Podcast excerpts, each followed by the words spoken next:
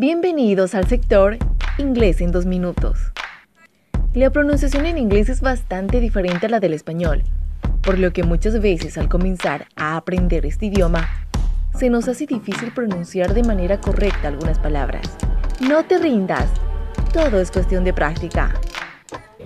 La palabra del día de hoy es weather, que en español significa clima.